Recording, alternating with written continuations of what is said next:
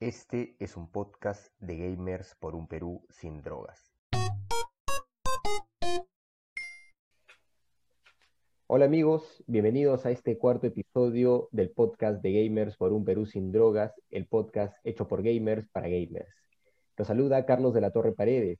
Me acompañan Pepe Castro. Buenas tardes a todos. Aníbal Veratudela. ¿Qué tal, gente? ¿Cómo están? Y Leandro Luque. ¡Esa gente! El día de hoy vamos a hacer un top 10 de música en los videojuegos. El top 10, obviamente, para nosotros. Antes vamos a empezar haciendo un pequeño marco histórico de eh, la música, el sonido de los videojuegos. Tal vez Pepe creo que es eh, el que más conocimiento tiene al respecto. Bueno, Leandro también ha explorado bastante el tema. A ver, este, mire, vamos, comenzamos contando la historia de que al comienzo solo había mucho silencio, mucho silencio en los videojuegos y fue como poco a poco los creadores de estos mismos en los años 70, comienzos de los 70, con la música creada de los mismos chips, creaban los primeros sonidos, ¿no? El clásico ping, ting, sonidos limitantes nada más. A esta, a esta nueva onda de sonidos se les llamó chiptune y pues se recuerda bastante como en el juego Pong, que era el, a los que más o menos no tengan idea, era un simple juego donde había pues dos barritas y emulaban, y una pelotita, ¿no? Y emulaban el clásico tenis de una manera muy sencilla.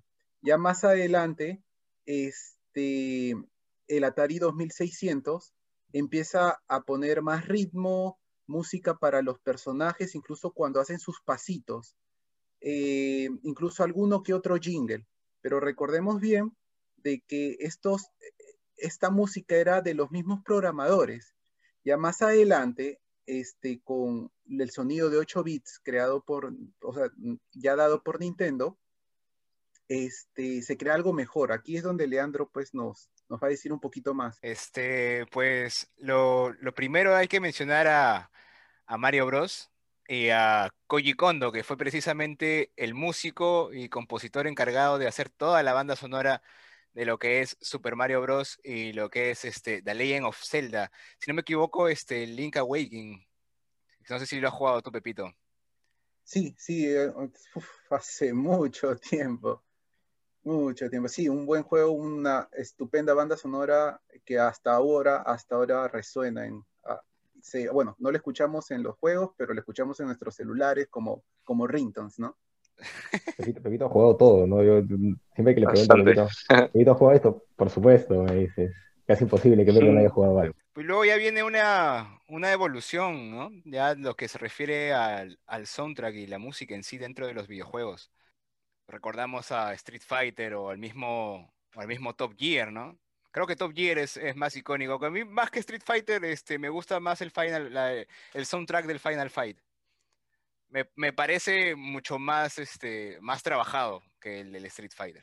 Sí, acá justamente la evolución se da a raíz de que eh, en, el Sega, en el Sega Genesis, se implementó el Sony Mega Drive, el cual pues evolucionaba este, este jingle tan bonito de Mario Bros, pero que era muy simple, allá le metían sintetizadores, este, más apartado musical, pistas, e, era algo ya mucho más elaborado, ¿no? Que, llamaba demasiado la atención, relajaba al jugador mientras este, jugaba, pues, ¿no? Entonces, ya eh, ahí incluso con Street of Rage, eh, el cual pues Final Fight eh, mejoró con Street Fighter, incluso pues se ve una evolución muy hermosa con, con, el, con lo que mencionas, ¿no? Con Top Gear.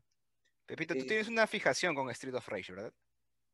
más, que fijación es, es que lo, lo yo, yo soy más fan de, de, Final Fight, pero aprendí que Street Rage es el que metió la moda, pues, ¿no? Entonces, bueno, se tiene que dar su, su puntito a Street of Rage.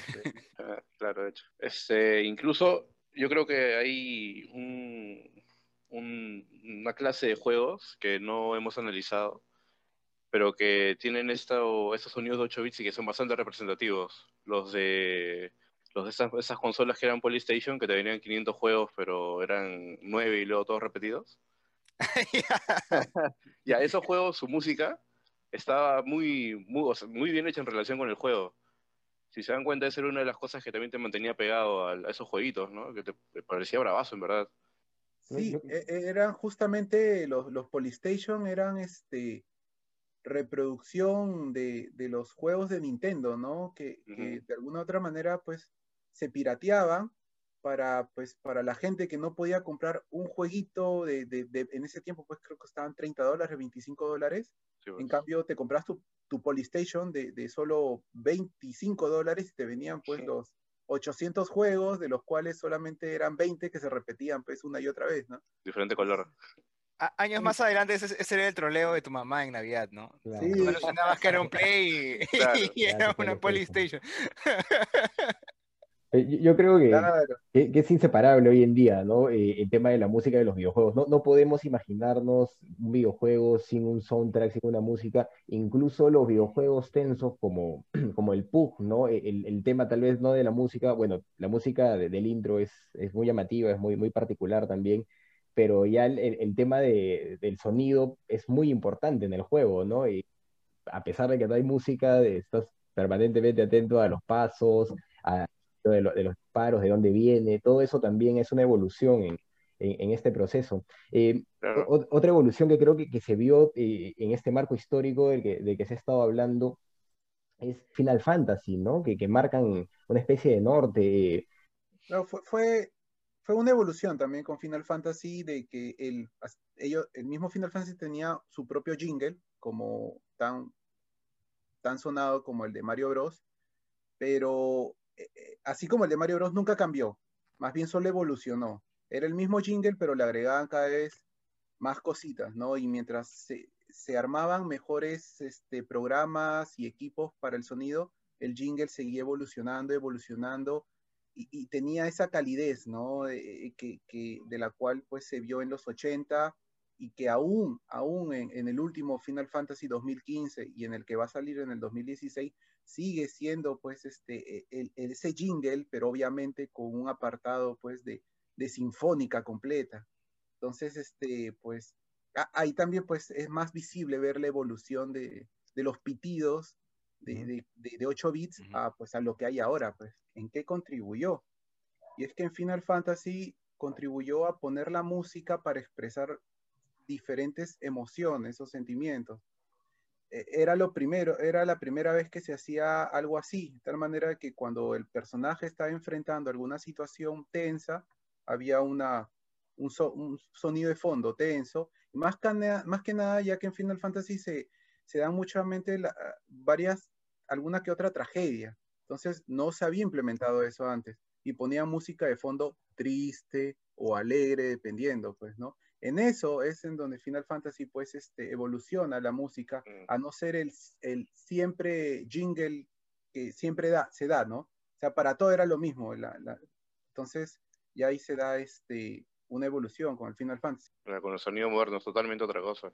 Sí, sí, pero claro, como le digo, aún queda esa, e, e, ese pequeño, pues, este, ese jingle que, que uno quería tanto. Claro, como dices, ¿no? Es otra cosa ahora.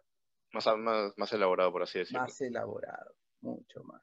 De ahí también está el tipo de juegos que son básicamente musicales, ¿no? Eh, como Dance and Revolution, como Guitar Hero, que, que son ya otra cosa, ¿no? Que la, música ya es, eh, ya no es un acompañante del juego, sino que es propiamente el juego, ¿no? Es el protagonista. claro, y llega a ser música incluso, entre comillas, original. Bueno, sí es original, como en el caso de Guitar Hero. Y si no me equivoco, el Dance Dance Revolution también. Sí, claro, la Dance Revolution es lo, la que más recuerdo, gente jugando ahí en el centro comercial de Naldes. Claro. claro, y también este, debemos este, señalar de que esta gente que juega Dance Dance Revolution o estos juegos musicales no eran gamers en sí. Más bien era gente que no, que no les atraía justamente los juegos porque pues era algo estático, ¿no? Sentarse, jugar pero en cambio esta gente era más de, movimientos, ¿no? Era, era gente de danza. Pero con el Dance Dance Revolution y otros juegos parecidos se encontraron pues un, cariño, pues un acercamiento a los videojuegos que tanto pues queremos todos los gamers, ¿no? Para todas las personas. Entonces, sí, fue una tremenda revolución ahí. eso, bueno, se, nota, creo, pues, la, evolución que ha tenido el, tema del soundtrack, el tema de la música en los videojuegos. la relación de la música con la lógica del videojuego también es clarísima, eh, con la narrativa del videojuego también propiamente, ¿no? Hoy en día no podemos, creo que, separar absolutamente nada. La, narrativa del videojuego eh, tiene que ver directamente con el gameplay y la música está relacionada a todo esto también, ¿no? Cuando en el gameplay las cosas se ponen más frenéticas, normalmente la música apunta a eso. Eh, en la misma temática, ¿no? Si es un juego medieval, por ejemplo, muy probablemente la música también tenga temática medieval, si es un juego futurista, probablemente la música busque eh, apuntar a eso, a, mostrarse como futurista. Ya, lo hemos visto en Cyberpunk, que usan el, el techno, ¿no? o la, música electrónica, ¿no? Como, como, una, como una idea de futuro. Entonces e, es, bastante, es bastante curioso todo esto. Eh, la música también, pues, este, como un anunciador, ¿no? Ese tema de, de, que, la música puede cambiar, termina siendo un anuncio muchas veces de situaciones complicadas dentro del juego, más allá del frenetismo que puede llevar una pelea, por ejemplo, en los juegos de terror, ¿no? Eh, cuando, va a venir uno de los monstruos, tal vez empieza una música muy particular. En distintos juegos sucede eso, ¿no? Uno a veces por la música ya sabe que está yendo por buen camino o que va a pasar algo malo. Entonces, eso es bastante interesante también y tiene que ver con cómo se ha desarrollado. Eh, yo, yo, quería comentar este, este juego de Sega Dreamcast que, que, tal vez no muchos conocen, pero que fue muy interesante por el tema musical antes de entrar pues ya a nuestro top 10, que, que fue Speed Devils, que es un, un juego de carrera. era curioso porque en la versión original no, no sucedía lo que pasaba en la versión pirata hecha para Latinoamérica. Pues en la versión pirata hecha para, para Latinoamérica o tal vez solo para Perú, ahí trabajaba en, en, en, el gran emporio de polvos azules, habían metido la música de Lívido, de Mar de Copas, el Tri de México. Entonces, pues tú estabas manejando tu, tu carro ahí por las pirámides, pues, de... Con el Tri. Es lo, es lo caso, es lo caso. Eh. Las pirámides, pues, este, de los mayas, ¿no? Estás ahí manejando y está sonando, pues, Mar de Copas, está sonando Hembra de Lívido. Entonces, era bacán, ¿no? Es una locura y es una mención especial para ese recuerdo tan bonito de, quienes llegamos a jugar Speed Devils eh, en Perú, por lo menos, de varios años. Versión pirata, versión pirata. Versión pirata, como tiene que ser, en Perú siempre se ha jugado pirata en la, realidad. Bueno, la original no tenía esa gracia, así que gracias a Dios por la versión pirata en este caso. Bueno, amigos, ahora sí, entremos a nuestro top 10. En el número 10, eh, ha sido una decisión entre todos, toda la lista es una decisión entre todos está eh, la saga de GTA, ¿no? Eh, tal vez principalmente el, GTA V, el GTA IV, como referencias más cercanas, pero toda la saga de GTA tiene una característica muy particular y es que utiliza estaciones de radio dentro de sus vehículos y pues e, es un sello característico de esta saga y la verdad eh, es un plus, ¿no? Es un plus muy interesante, yo recuerdo desde hace muchos años, creo que incluso desde el, desde el primer juego tiene eso, ¿no? Yo, yo, yo doy fe de eso, yo según lo que recuerdo era así, pero de, lo que estoy segurísimo, porque se he encontrado los soundtracks del segundo, el primero todavía no llegó a encontrar los soundtracks específicos, pero por lo que recuerdo también era, era igual, ¿no? Entonces toda la saga de GTA tiene esta característica de que te subes a los autos y encuentras música de, distintos, de distintos tipos que representan a una época muy particular y que pues son, es música real, ¿no? Es música de bandas que existen y eso siempre me pareció fascinante, la verdad.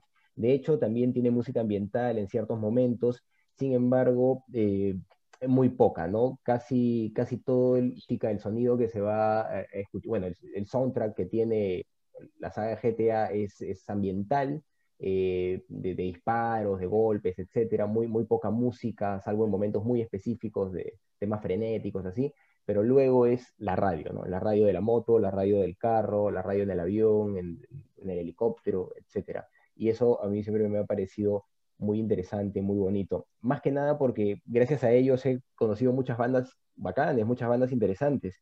Incluso tienen su sección latina, ¿no? Tienen su, estación de música latina que pues eh, siempre, bueno, tiene básicamente predilección por, por bandas mexicanas, pero es súper interesante también poder conocer eh, bandas que están sonando en el momento, ¿no? Me parece muy, muy bacán. Eh, ese ha sido el, el, motivo tal vez de, de, por qué yo propuse la, saga GTA y por qué queda en el puesto 10. No sé, ¿ustedes quieren comentar algo al respecto? yo he disfrutado mucho con GTA, pero más que nada con la emisora de reggae. Sí, manda, se mandaba, pucha, se mandaba unos clásicos Sí, sí, es buenísimo. de Max Romeo, por ahí también escuchamos este unas combinaciones de Augustus Pablo. Ah, pucha, es un- es una, es Ah, una loco, muy ¿eh? buena, muy buena emisora de este de, de Claro. reggae dentro del GTA. Sí. Sí, sí. De todo. De Creo rock, que sí. sí, la por así decirlo, la, la más feeling, entre comillas, vendría a ser la del GTA San Andreas, ¿no? Que es la que, uf, la que a todo el mundo le ha, le ha pegado, y ya sea por, por cuestión de, de- en son de mofa o, o sea, en serio, siempre está presente todo ese, ese soundtrack, ¿no? De- del- del San Andreas. También me, me ocurre que con el Gran Chef Auto 4 se lo estaba haciendo probar a mi enamorada y ella es fanática de Calle 13 y este, estaba en el carro y justo suena pues eh, esa canción de, de Calle 13, eh, esos raps que tienen y pues eh, fue un plus, ¿no? Para que a ella le gustase más el juego. Y justo con lo que menciona Leandro, esas bandas de reggae, de por sí a mí el reggae me, me relaja bastante y el, hay partes dentro del juego de Grand Theft Auto 5 en que son muy tensas. Yo estoy muy ansioso porque pues en cualquier momento te puedes morir. Y ponía reggae para, para tranquilizarme y, y poder pues jugar perfectamente, ¿no? O sea, sin, sin ansiedad, sin nada, y hacer bien el juego, porque pues no ves que con los otros jugadores dependen si es que tú estás manejando el carro y ellos están ahí, pues, ¿no? Como cuando hacemos lo mismo en Puxito y cierta persona está manejando y nos quita toda la vida. Pero bueno, ¿Ese, ese no- eras tú, Pepito? Sí, pues. no es. Pepito, Pepito. No hay reggae en Pug, no hay reggae por eso. Aníbal, por suerte, en Pujito no, no mata a sus compañeros. Por suerte. No. por suerte. Ahí no reviven, pues. Muy bien, ese sería entonces nuestro número 10. En el número 9, Mm, a ver, eso es porque yo dije, ¿no? Este, bueno, creo que es bastante notable por qué está en el top y por qué también está en el puesto 9 con, tantos que se vienen después, este, y es Star Wars. En sí, toda la saga de, de videojuegos de Star Wars. Lo resaltante es la composición, ¿no? La, la composición orquestal que tiene es, puff, tremendísima. Pero por más de que sea este, lo mismo que en las películas, el, compositor no es el mismo. Más bien en los juegos, cada, juego que ha salido ha tenido un compositor diferente, pero siempre ha sido inspirado en, la música de, la película, igual que es hecha por John Williams. Y como les digo, el caso de los juegos es cada juego tiene diferente, compositor. Pero, por ejemplo, ahora que estamos jugando el Battlefront, y te das cuenta la ambientación musical del Battlefront cuando estamos en plena pelea, eso es, es muy, muy, muy, muy, muy, muy bueno, muy bueno, muy buena. Al menos a mí me, me hace sentir más emoción al momento del- del- de la batalla, no me hace querer matar, matar más. Mm. todo, todo frenético.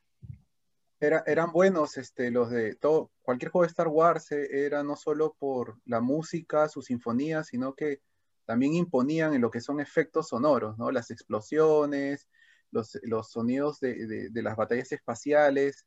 Era algo que pues eh, en Star Wars siempre ha sido su fuerte y obviamente en los videojuegos era el boom, pues, ¿no? Yo recuerdo mucho el de Play 1, en el que mediante un hack te habilitabas a, a Darth Maul. Claro. Ese, eh, que se podía jugar de, de- de dos jugadores, pues. está buenísimo. Ujú. Ese, ese Star Wars me parecía buenísimo. Sí, sí. El de James, Bien, ¿no? bien, bien avanzando. sí. Que Sí. Era 3D, era buenísimo, era buenísimo. El, este, ¿La amenaza fantasma? ¿Así se No, llamaba? No, había, No, había bueno. otro, este, que era tipo Final Fight, donde escogías diferentes Jays. Sí. Claro. Ah, ya, ya, ok. Carnes Mientras vas avanzando, te daban nuevos combos. Y Sí, pff, monstruo, monstruo. Loco, bailar al personaje, me acuerdo, era bien bonito. Mecharse con los tanques, eso era bien. Bien bacán, el sonido ahí era, era muy bueno, ¿no? Yo creo que, que Star Sí. Wars es esta lista de todas maneras justamente por, por el trabajo sonoro, ¿no? No solamente por, claro, por el trabajo musical que es buenísimo, sino también por como lo que hablaban, ¿no? La ambientación. La ambientación. Los, blasters. Los blasters son Los sables de luz. Los sí, sables de sí, luz. sí. Los sables de luz que Ah. sí. En Battlefront es increíble, ¿no? Tú, tú estás avanzando y de repente te escuchas el... así. Y no ves a nadie, escuchas Sí. solamente el sal y dices ya, ya, y empiezas a correr así. Y, Tú no ves a Luke y, te- sales corriendo ya. ¡No, a Luke! eh, eh, entiendes a los droides así en las primeras películas cuando decían, oh, diablo, es un Jedi, y, y corriendo. Ahora, ya lo entendemos. ya. Ya lo Ahora ya lo entendemos, entendemos. Perfectamente. Bueno, merece estar eh, en el top definitivamente la saga de Star Wars. Muy bien. Pasamos entonces al número 8. Uy, El número 8 es este Silent Hill. Si- Silent Hill es este uno de los pocos juegos que yo no he podido este, jugar de noche, por ejemplo. Y es que su ambientación es, es tan, es tan perfecta que te, que te engloba en todo el terror que ocurre dentro de esa, de esa ciudad maldita. pues. Este, Akira Yamaoka, que es músico y compositor, hizo, hizo todo el, el soundtrack para, para esta saga.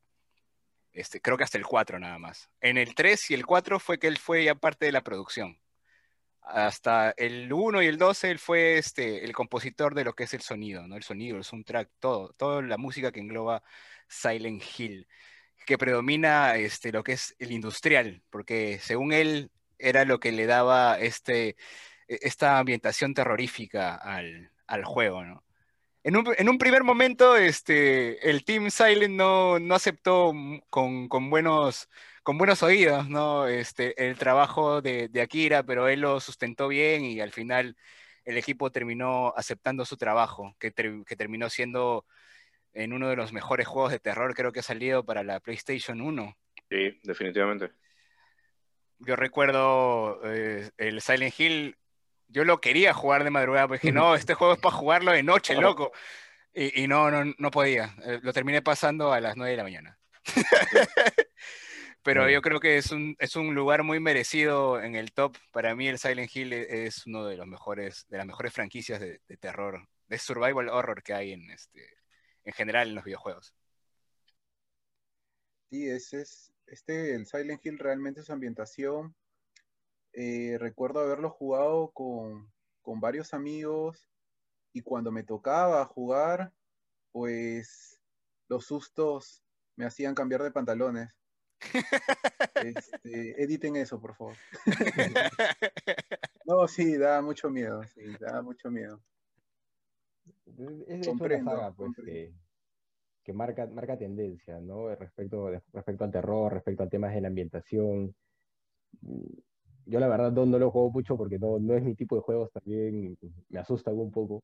Incluso creo que me asusta más que, que los Resident, ¿no? Los Resident no, no, no son tan, tan terribles como, No, como Silent Hill. eh, yo cuando era, cuando era niño jugué el, el Silent Hill, pues, y solamente el sonido del el principio cuando rompe el techo ese, esa ave gigante, Sí. ya, ese sonido, sin exagerar, me sacó corriendo del cuarto.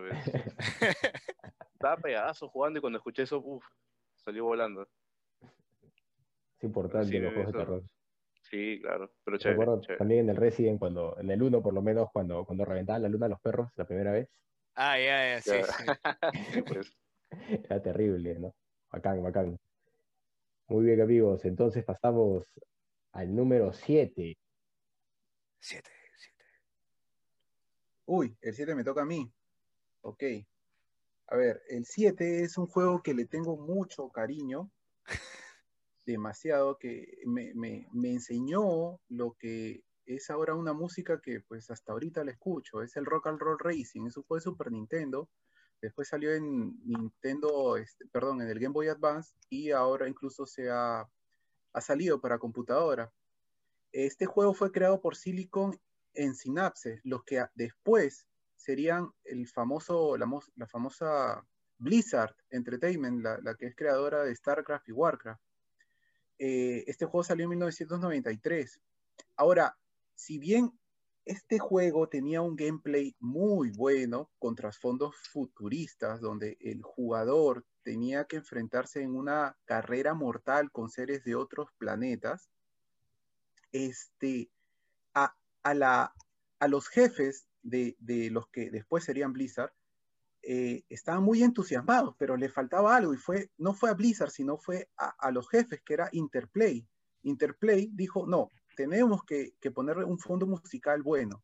Y justo, justo, justo, Interplay era dueña de, las, eh, er, de, las, este, de las músicas, de, los, de los heavy metal del momento, ¿no? E, eran dueñas de, por ejemplo, de Paranoid, de eran dueñas de la licencia de Paranoid, de, Black Sabbath, de, Deep Purple, de Steppenwolf, este, de, de, CC Top también, que, que, pues nos dieron canciones pues que para la generación que es muy juvenil, a muy temprana edad, que los estaba escuchando, pues, ¿no? Como yo en su época, eh, nos iba pues a, imagínense pues no que un niño le ponga un heavy metal pues no pero te vuelve el cerebro Black Sabbath todavía. ya, ya creo que ahí me más o menos me comprenden no sé si en algún momento lo han tenido la oportunidad de jugar o escuchar pues no eh, eh, es, las canciones de estos grandes músicos en, en, MIDI no incluso en MIDI era era algo muy bonito de escuchar, ¿no? Obviamente ya cuando después decía, ¿de dónde viene esta música, no? Ya más adolescente, niño, y escuchabas cómo era en realidad, pues como dice Aníbal, era una explosión cerebral, pues, ¿no? Era muy bonito. Eh, tan solo con, con, nueve pistas de estas este, populares canciones, eh, eh, mucha gente se enamoró, ¿no? Curiosamente, pues creo que ha sido algo estratégico poner estas, estas nueve canciones, ¿no? Como las que ya mencioné, este, que pues realmente son exponentes del heavy metal y del rock popular. Sí, yo, creo que, nos metieron a todos pues eh, en el terrible mundo del rock, ¿no? Y, ahora vemos las consecuencias.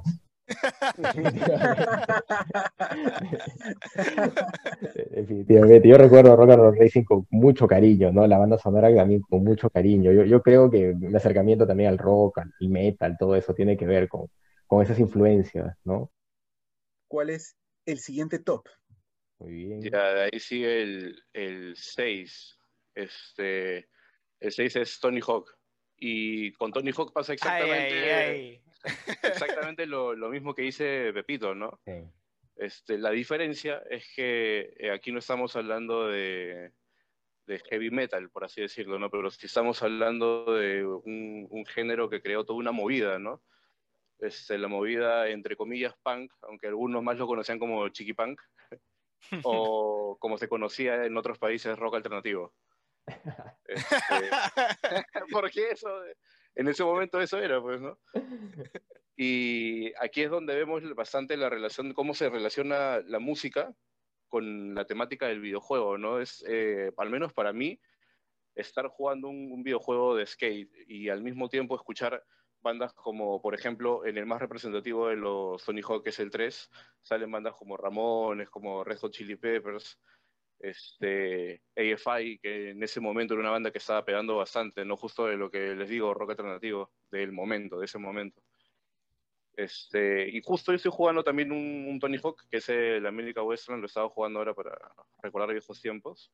Y ahí es donde me había, había olvidado y recordé cómo se sentía, ¿no? Estar jugando el, Tony Hawk y al mismo tiempo estar escuchando esas canciones es, es bastante, bastante impresionante la ambientación que se logra, ¿no?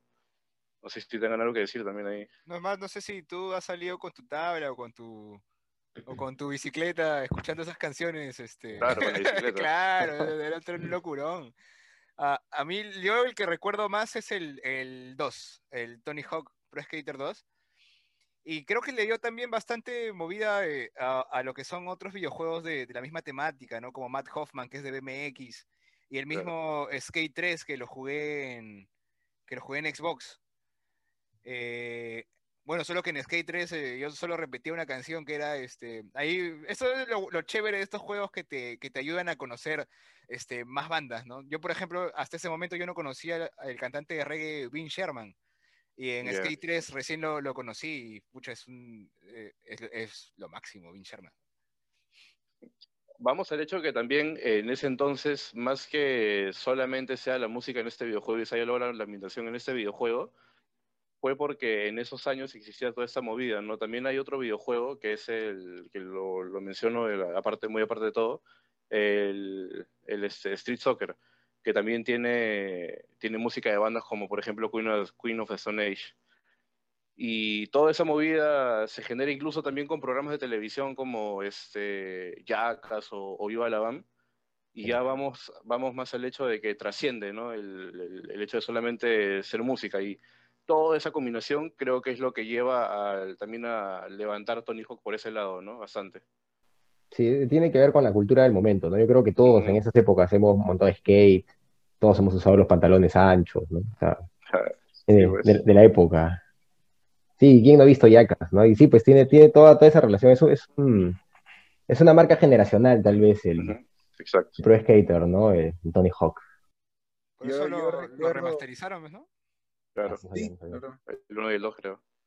Yo recuerdo haber ido a- a, pues, al Nintendo del momento, ¿no? Al, al vicio ahí a- con mi pantalón carpintero, este, a jugar pues, Tony Hawk, pero yo no sabía jugar Tony Hawk. Yo creo que la justa me hacía 600 puntos. Yo más que nada iba para escuchar pues las diferentes bandas que, que realmente pues uno no conocía, como, como bien dicen, ¿no? Y, y- conocí bandas que, que hasta ahorita pues le- la- les tengo mucho cariño y son para mí revolucionarias, para mi oído, como Race Against of the Machine, Goldfinger, Papa Roach, Anthrax, Bad Religion, este, bueno, y muchas más, eh, que, que, wow, Mismo de- Blink 182, realmente- ¿no?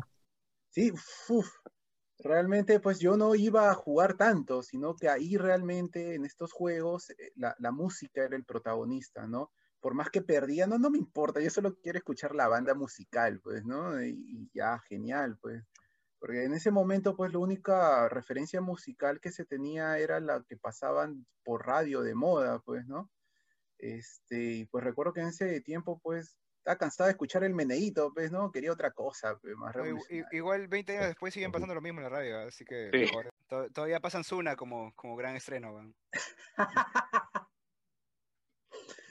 Bueno, por eso pues Es tenemos los videojuegos donde en el puesto 5 de este top tenemos a Top Gear. Top Gear fue un juego muy recordado, muy querido, acá al menos en Sudamérica, ahora que hago esta investigación. Este juego de Super Nintendo, lanzado en 1992 por la compañía Kenko, tuvo a los compositores Barry Leach y Hiroyuki Masuno. Ahora, eh, si bien solamente fueron siete pistas, de este juego lo que destaca es el oído musical de Barry Leach, ya que él sin necesidad de saber tocar algún instrumento, él es el que escogía los distintos tracks creados por Hiroyuki Masuno para crear las inolvidables melodías de Top Gear. Eh, curiosamente, este, en Brasil aman, aman, pero a más no poder la intro de Top Gear, al punto de que los últimos años, los últimos 10 años, se han mandado a traer a prodigios de la música, especialmente de los videojuegos, para, y, y sinfónicas completas para que toquen Top Gear. No sé, pues, si ustedes tendrán algún comentario de este bonito juego. El recuerdo que yo tengo con, con este, el, el single, por así decirlo, de Top Gear, el jingle, es este que cuando estaba aprendiendo a tocar guitarra, habían varias canciones como la de Mario Bros, de algunos videojuegos que, que tú reproducías, ¿no? Para practicar o para vacilarte nada más. Y dentro de esas canciones me acuerdo que estaba lo, o sea, gente que era un poco más, más pro, por así decirlo, entre comillas, o que tenía más habilidad en la guitarra, podía tocar la, la de Top Gear, ¿no? Rapidito. Igualito, igualito, igualito. Me parecía locazo. Así que digamos que es un- una canción que ha trascendido, ha trascendido, evidentemente, ¿no? No, tiene, un, que me- tiene un grado de dificultad muy alto en, en guitarra. ¿eh? Exacto, eso quería decir. Muy, muy alto. Su dificultad es este, incluso cuando lo tocan en piano, en vivo y en directo, para un público gigantesco allá en Brasil, este, este prodigio, creo que se llama Martín Kion, eh, perdía por momentos la- las pistas, ¿no? Pero aún así le salió algo bonito, pero muy difícil de interpretar esta melodía tan, tan recordada que creo que abrió pues la conexión eh, este, mística que hay entre los videojuegos de conducción con, con, con la música. Así es. Y pasamos entonces al número 4. Puch, el número 4, el Shadow of the Colossus, gente. Una de las, de de las mejores bandas sonoras de, de todos los tiempos para mí. ¿ah? Por eso es que Para mí era un puesto uno, pero ¿qué, voy a hacer? Democráticamente uno ya no, puede acá ejercer la dictadura, no estamos en tiempos de democracia. Así que, este, así que bueno, Shadow of Colossus, Roar of Earth es, ha sido, fue compuesta por Kogo Tani, es un, es un músico, compositor japonés, que ha tenido mucha participación no solo en lo que es el mundo de los videojuegos, como el simulador de vuelo Sky Odyssey de PlayStation 2, sino también este, en el mundo del anime, en Gundam Wing y en una de mis obras favoritas que es este Vampire Hunter. ¿No? Eh, en estos temas, eh, lo que me agrada de este soundtrack es que precisamente después de asesinar a un coloso, eh, uno esperaría una música triunfal, ¿no? Porque acabas de derrotar.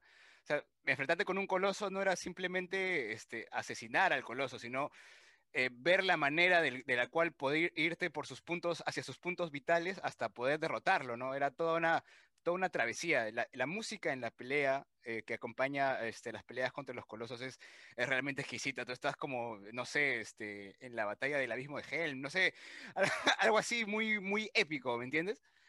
Y sin embargo, cuando lo asesinabas, la música no era de triunfo, sino era una, una tonada más nostálgica, ¿no? Este, Kobo Tani precisa que esa era la intención de él al hacer este soundtrack, ¿no? Que no sientas, que sientas que no estás, que eh, al momento de, porque tú luchabas por salvar a tu en el Shadows of Colossus, pero a la vez estabas perdiendo algo, pues, ¿no? Esa, ese, ese es el, el, lo que te queda al escuchar el, el soundtrack, ¿no? Eh, por decirlo, este, Kobo Tani participó no solo en los sintetizadores, sino también empleando el piano y tocando este, pucho, un instrumento que nunca he escuchado en mi vida, que es este, el buzuki irlandés, que ahora que he visto fotos es, tiene, similitud a una mandolina, solo que es de origen griego este instrumento. Y, y, bueno, yo eso es lo que tengo que decir de Shadows of the Colossus. Realmente este, me emociono hasta las lágrimas de verlo en el puesto 4. yo deseaba que fuera unos puestos más arriba. Yo, recuerdo también con mucho cariño el, Shadow of the Colossus. Recuerdo eh, esa ambientación de, soledad que, tiene el juego permanente, ¿no? incluso que, va acompañado pues con, momentos de vacío muchas veces o con el sonido ambiental.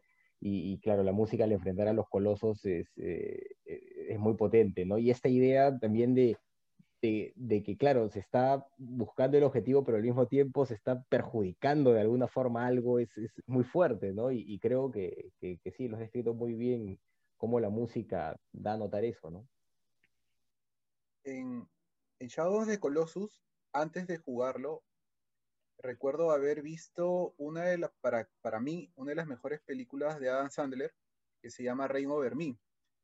Ahora, en Reign Over Me la trama narra la historia de, bueno, del personaje que hace Adam Sandler, donde ha perdido en las Torres Gemelas a su mujer y a sus hijas. Entonces él se zambulla en una soledad maldita y lo único que juega o lo que hace en sus tiempos libres es Shadows de Colossus. Y, curiosamente en Shadows de Colossus creo que tú tienes que, como tu personaje tiene que eliminar a todos estos titanes para, para resucitar a tu amada. Entonces, el juego en sí iba perfectamente con, el tono de la película, ¿no? Lo que después me hizo jugar el juego y bueno, pues eh, extraordinario soundtrack eh, del cual uno se enamora y entiendo todo lo que hace Leandro, pues no todo, todo lo que hice. Entonces, sí, pues un extraordinario juego, sí. Creo que Leandro debería tomar el Capitolio para que esté primer puesto. Así,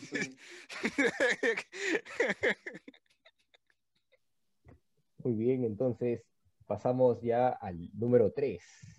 El, puesto 3, eh, bueno, eso yo, lo propuse.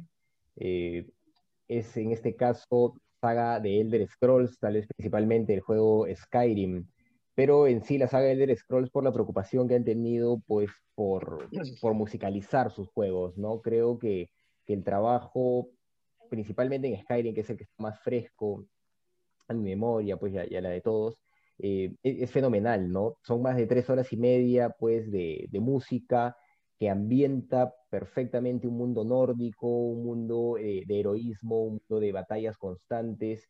Eh, es música que puede acompañarte incluso fuera de, del videojuego, ¿no? yo recuerdo Yo recuerdo muchas veces he, trabajado con, con, la música de, Skyrim, ¿no? He estado escribiendo, por ejemplo, para, para campos de batalla o, o, algún cuento medieval, etcétera, y Skyrim ha sido pues una de, de, mis referencias musicales para tener de, fondo y poder inspirarme para escribir. Para mí, de verdad, es eh, fenomenal trabajo que han logrado hacer Bethesda en ese sentido, pues, eh, de, de, lograr tal conjunción, ¿no? De, ambientar también un juego que ya tiene bastantes años, con, una forma gráfica tan bonita, tan hermosa y con una música que te inspira tanto, que cada vez que ves estos paisajes, pues hay eh, hay un sonido ambiental que de alguna forma te transporta a, ese mundo, ¿no? A, ese Skyrim que es la verdad bellísimo. Eh, tiene un total de 53 temas que puedes conseguirlos, o se pueden conseguir, ¿no? Por Steam al precio módico de 56 soles. Oh, ¡Loco! módico precio. Módico, módico. Está bien Oye, pero en YouTube lo escucho gratis, ¿ah? En YouTube lo escuchan gratis, así que no necesitan eh, descargar el, soundtrack de, de, Steam. Pero ahí está, pues, para los seguidores, para los fieles fans de, la saga de Elder Scrolls, ¿no? Para los fanáticos. Es de verdad muy, muy bonita. Si pueden escuclarla, sus tres horas y media son buenísimas. Esa es la razón por la que yo lo propuse y creo que, pues, merece toda la saga estar en, en el puesto 3, ¿no?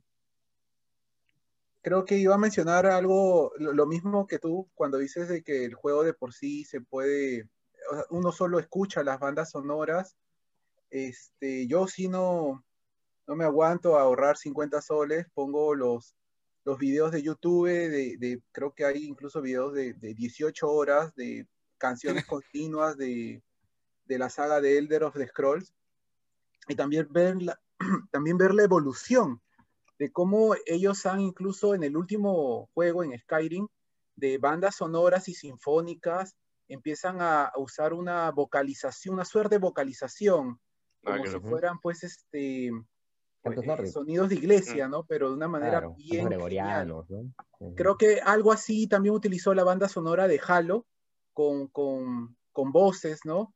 Que más o menos. Sí, una cosa bien bonita, ¿no? Entonces, Sí, es, realmente se puede hacer eh, trabajos de relajamiento, trabajos este, mientras haces tu, tu chamba y escuchar esta banda sonora que pues te, te, hace mucho mejor las cosas para cualquier tipo de ejercicio que hagas.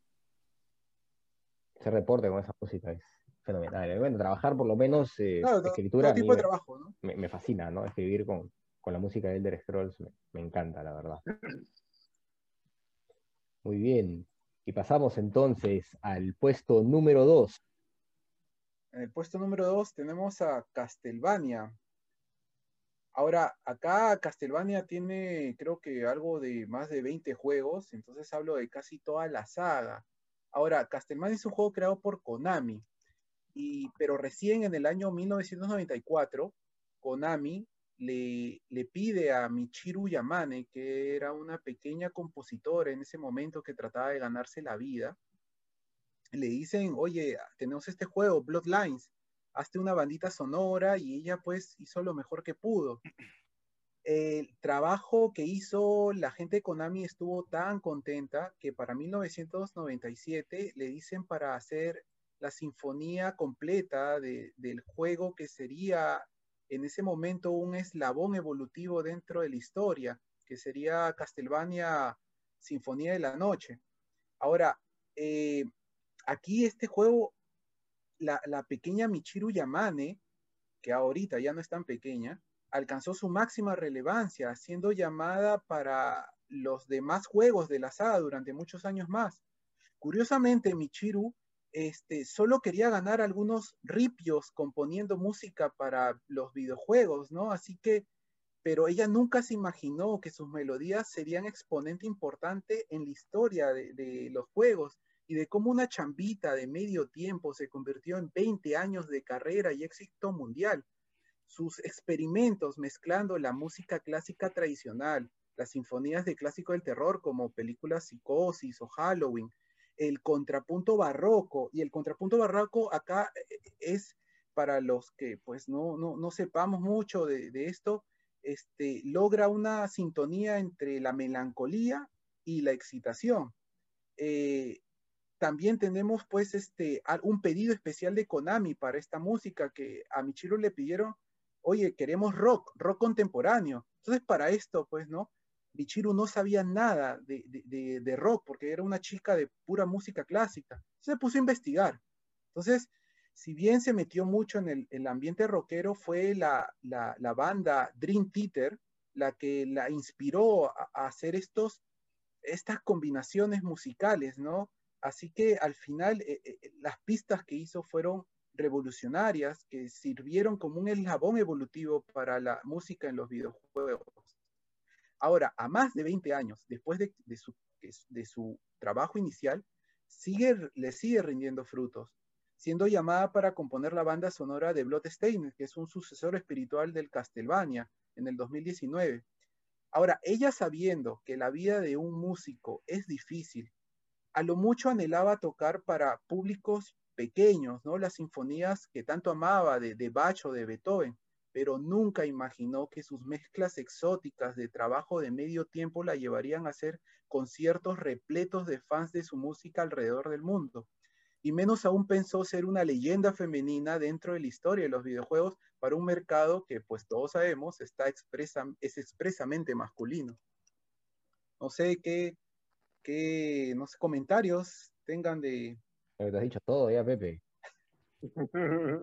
que realmente, pues, la, la, tipa, pues, pues, una leyenda acá, pues, 20 años. De, una crack, claro. Una crack, una real crack.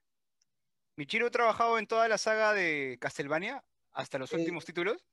Eh, sí, sí, eh, no toda. Como te digo, en Bloodlines fue el cuarto o quinto juego más o menos y a partir de ahí, todas sus partituras, todas sus líneas ya son pues sello, ¿no? Sello total y ah, si van a escoger, yo creo que no, no van, este, no van a escoger a otra, otro tipo de canción, otro tipo de línea y siempre la van a llamar a ella como asesora, definitivamente, incluso como te digo, ¿no? Este, para el último, como Konami, hay muchos problemas dentro de la empresa para sacar buenos juegos, incluso el, el último Silent Hill no tuvo problemas para sacarlo y al final lo cancelaron.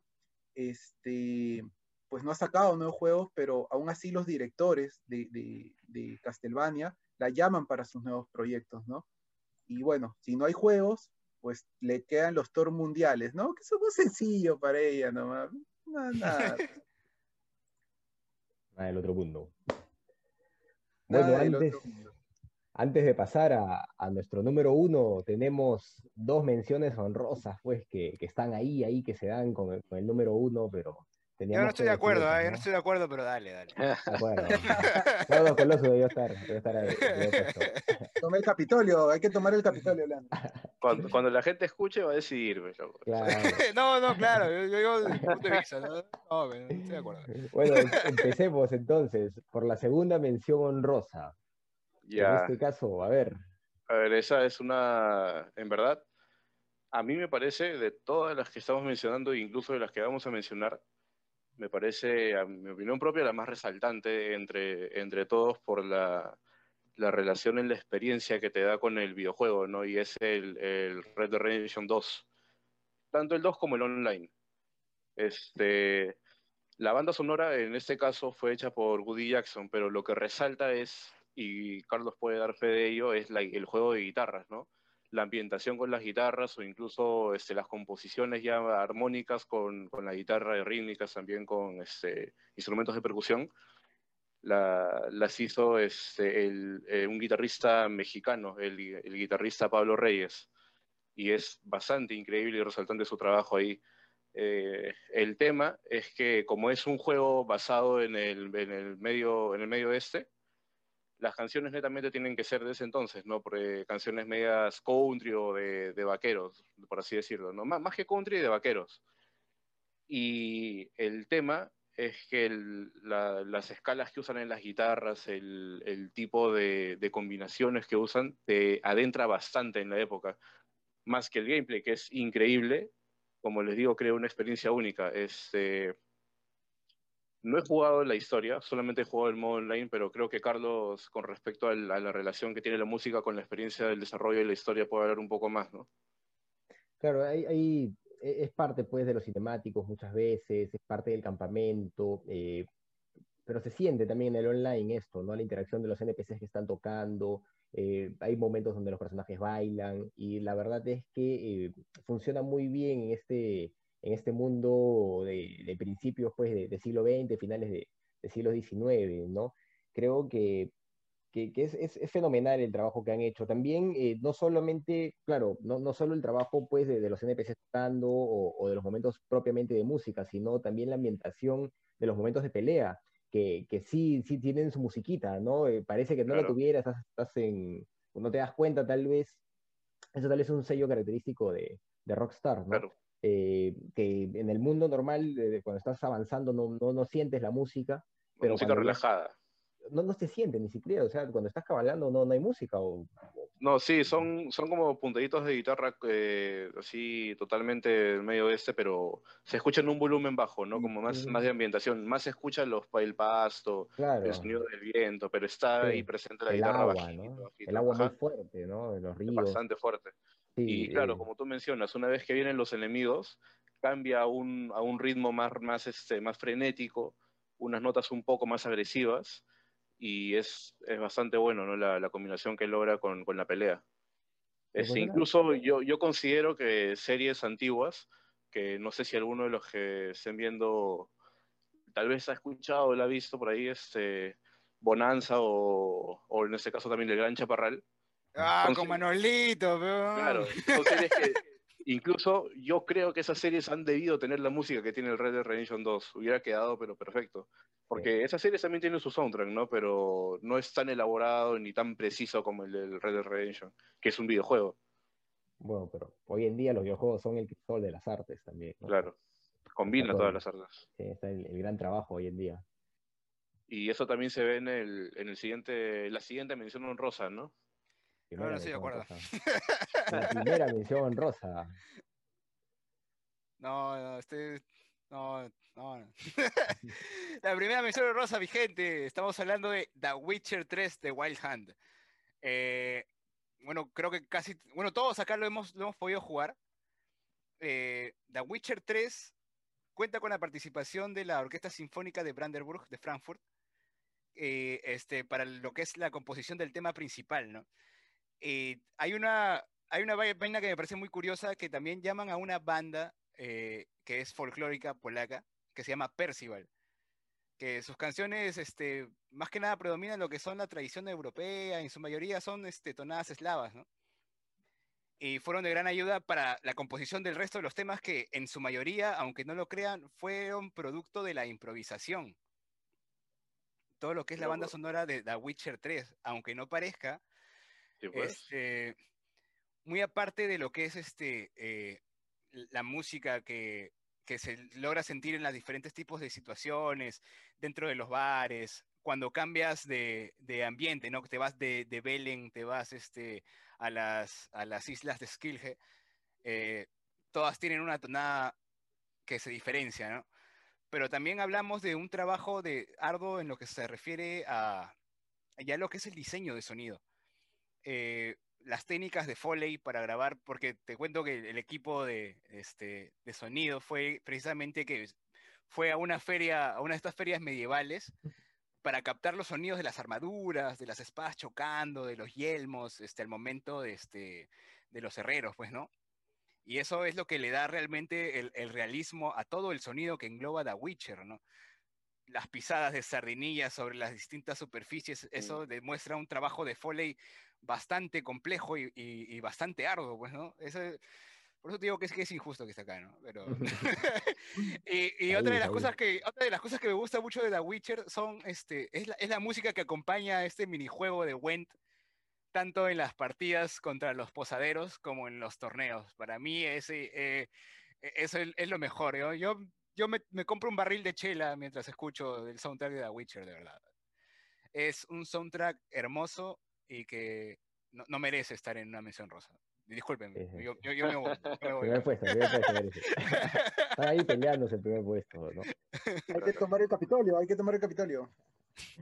Creo que, The Witcher sí, pues es, es, definitivamente un, juego excelente, ¿no? Y su soundtrack, su música es también memorable, al igual que con Skyrim, es música que puedes escuchar en cualquier momento y que puede ayudarte incluso a, realizar trabajos, a concentrarte. O, a cualquier cosa, hacer deporte, incluso es, es, buenísima, es, es, música pues, que te ayuda a, a, tener algo de introspección, es, muy, muy bonita. Y si te compran el juego en GOG, te viene el soundtrack ahí. Para descargar. Claro, de frente, de arranque nomás. Ahí tenganlo, en consideración, gente. El juego de The Witcher está realmente barato. No solo en GOG, en Steam también cuando sale en oferta está sus 30 lucas. Y vale la, la edición completa, o sea, te vienes con, todos los DLCs, este, el Blood of Wine, el Heart of Stone. 7 dólares. Esa gente, sí. Tiene que, tiene que aprovecharlo, gente. Sí o sí. Recomendado. Tiene su, soundtrack también, este, hablando de los DLCs, ¿no? en el, en el Heart of Stone, por ejemplo, en la fiesta, tiene también su particularidad. Tiene, muchas particularidades el, soundtrack de The Witcher, es muy complejo. Demasiados detalles, demasiados detalles. Sí, de pelea definitivamente para el puesto número uno, ¿no? Está ahí, está ahí que se da con, con el puesto número uno.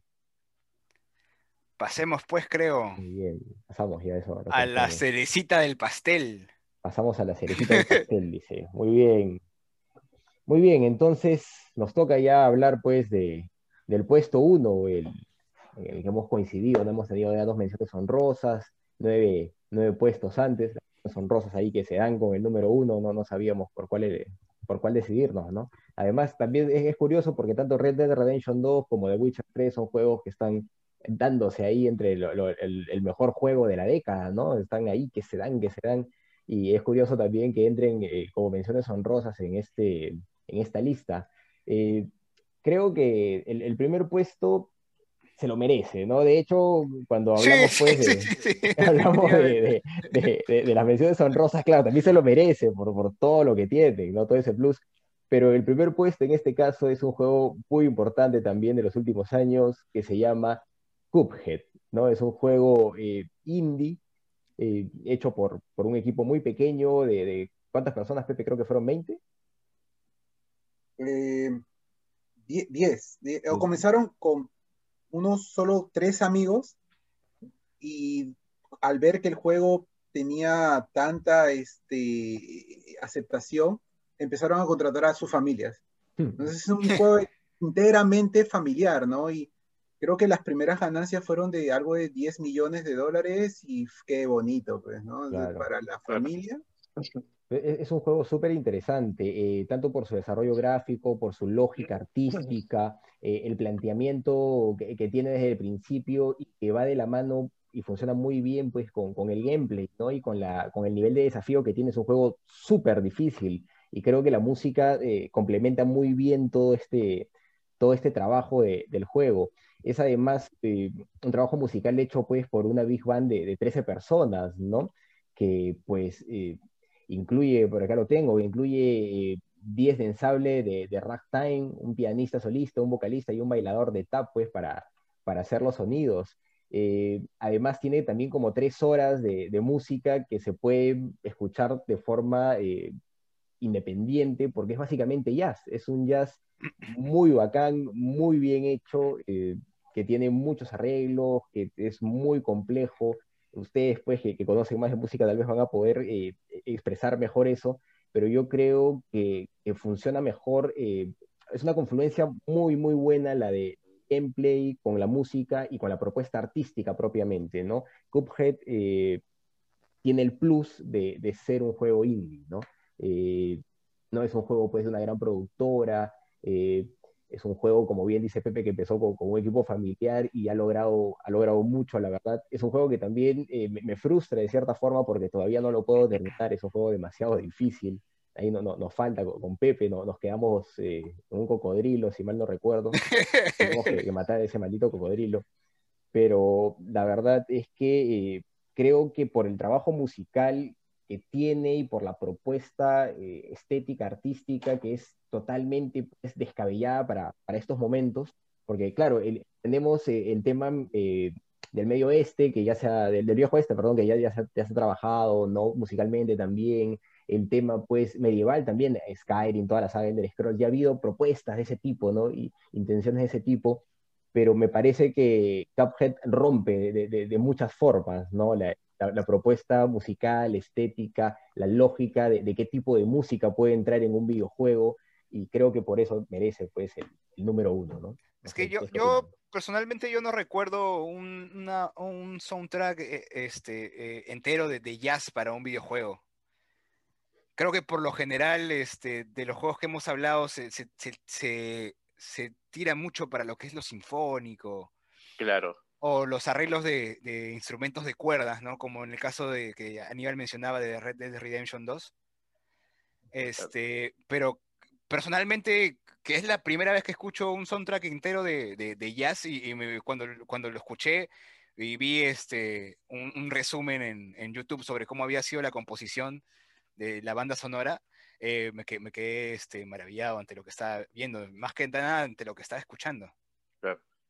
Tal vez este, no, no es la primera vez que se usa el jazz para los videojuegos porque ha habido jazz, pero no lo tenemos muy presente porque fue en los sonidos de 8 bits. En los juegos de 8 ah, bits había, había bastante jazz.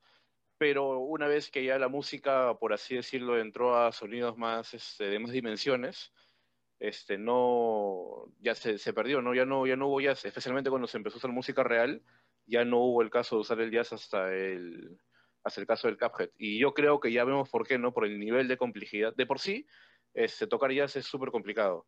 Necesitas tener una, una óptima ejecución, una buena técnica y todo. Entonces, este, eso hace de que la, la, la música se sienta, aparte de que, de que, está bien hecha, muy bien cuadrada, muy, bastante relación con lo que es el juego, ya que el juego está inspirado en los dibujos animados antiguos, ¿no? Que justo usaban el, el, jazz, eran dibujos mudos que usaban de este, música jazz y música de ambientación, no solamente sonidos, este, eh, Holly, ¿no? Como decía Leandro en el, caso anterior de Witcher. El, el trasfondo que hay dentro de todo esto, en el cual este, este juego así como los otros que hemos mencionado, acercan a, las nuevas generaciones, a, nuevas bandas musicales, nuevos tipos de música, que a muchos nos, eh, es una explosión cerebral de, sonidos, de melodías, que nos alegran la vida. Y, y, me parece algo muy hermoso de cómo este juego acerca a las también, como digo, a las nuevas generaciones al jazz que es algo como menciona Aníbal, ha quedado relegado en, los videojuegos, ¿no? Por eso, pues, eh, bueno, ahora pues le, damos su, propio espacio, el que, el que se merece, pues, ¿no? Pero bueno, ahí, ahí estamos, ahí estamos. Bien merecido número uno. Sí, bien merecido. bien merecido, de verdad, de verdad. La verdad que sí, todavía peleándose con, con otros grandes juegos también. No todos los de esta lista creo que tienen música. Sí, todos, todos tienen, tienen un excelente soundtrack. El número uno del Cuphead es un soundtrack que tranquilamente puede pelearse tanto con música de videojuegos como, como de una banda de jazz propia. Exactamente, exactamente. A diferencia del resto que hemos mencionado, que igual son excelentes, pero vamos al hecho de que el, el Cuphead sí trasciende eso, ¿no? Su música realmente trasciende el, solamente ser música de videojuegos. Trasciende bastante. Bien merecido primer lugar. Bueno amigos, tenemos que ir terminando, pero antes tal vez podemos hablar de las ofertas que conocemos, el juego gratis que está en Epic ahorita, que es eh, Galactic Civilizations 3, no sé si alguno lo conoce un poco. No, yo no he jugado el Galactic Civilization 3. Es un jueguito complejo de RTS, pero no tan movido como el StarCraft. No es tanto a tiempo real, creo que es por turnos. Es para fanáticos hardcore, ¿no? De, los juegos sims espaciales. Ah, debe haber ahí, seguro hay gente que le interese ese tipo de juegos. Está gratis, aprovechenlo. Una semanita. Todo lo, todo lo que sea gratis hay que aprovecharlo. si, no, si no pediste el Battlefront, ya F, en el chat, F en el chat. Claro, compren todo lo que esté gratis en Epic hasta el jueves, va a estar, va a estar gratis el Galactic Civilization 3. Eh, en Steam hay ofertas interesantes vinculadas a juegos de Capcom, específicamente la saga Resident Evil está con ofertas, ¿no? 60% más o menos, algunos juegos un poco más. Está bueno, está bueno. Sí, el Resident Evil eh, Revelations, por ejemplo, está a 22 soles el Resident Evil 2 lo consiguen, el, el, Resident Evil 2 Revelations eh, lo consiguen a 2.55, estoy viendo acá, a 2 soles 55. Creo que es este, lo venden por capítulos. Mm. Yo me compré un capítulo Ah, ok. de Revelation, pero, pero pedí la devolución porque no, no me gusta el Revelation. Bueno, pero van a estar en oferta hasta el 25 de enero, es, es poco tiempo, ¿no? Eh, hay que estar atentos Pero- a, a las ofertas siempre. Pero, eh, aprove- por ejemplo, lo que tienen que aprovechar si les gusta este, el terror y hablando de, de Resident, este, aprovechen y compren el 7, está a 32 soles. Por lo general está casi 100, así que es una buena oferta. Es una muy buena oferta para los que son fanáticos de, de- de esta, de esta franquicia. ¿no? También hasta el 25, ¿verdad? que hoy cumplió 25 años, salió lo que es el tráiler y algo del gameplay de lo que va a ser el Resident Evil Village, que prácticamente es el Resident Evil 8. Eh, está el demo, para los que tienen PlayStation 5 está habilitado. ¿no? Yo, que soy pobre, no voy a tener que esperar que salga para Steam. Pero lo chévere es que va a salir para PlayStation 4 y para Xbox One. No solo para las nuevas consolas este, como este, PlayStation 5 o el Xbox Series X. Así que es una buena noticia para los fanáticos de esta franquicia. Y muy aparte, el, el Rivers, que va a ser un juego online de Resident donde van a estar completamente todos los personajes, las armas biológicas, en un Battle Royale dentro de los icónicos, de- dentro de los icónicos este, lugares de esta franquicia. Así que, ya saben. Battle Royale siempre de moda. sí, Ay, oye, Hay de, un- acá, de acá supongo que va a salir su puxito, ¿no? Puxito. Sí, su Un puxito. Antes que se vayan, está, recuerdo que aún sigue en oferta el Vermite 2 de Warhammer a 13 solcitos. ¿Hasta cuándo va a estar? No, acá creo que ya debería haber salido, pero aún lo tienen acá. Mm, el 25 de enero termina la, la oferta. El Vermite 2 es una especie de Left 4 Dead con toques de RPG medieval. Es, así que bueno, para los que les guste ese género, el que es cooperativo, cuatro personas, a ver, pues aprovechenlo, a ver si les vacila. Están las ofertas. Hasta el 25 de enero en Steam y el juego gratis en Epic hasta este jueves. Nos vemos, amigos. Esto ha sido un gusto. Este ha sido el podcast de Nos vemos. Sin Drogas. Nos vemos. Gracias por seguirnos. Denle manito arriba. Métanse Cuídense. su enviciada de fin de semana. Cuídense. Adiós, manda. Nos vemos. A jugar. Chao, no vayan a fiestas COVID, jueguen.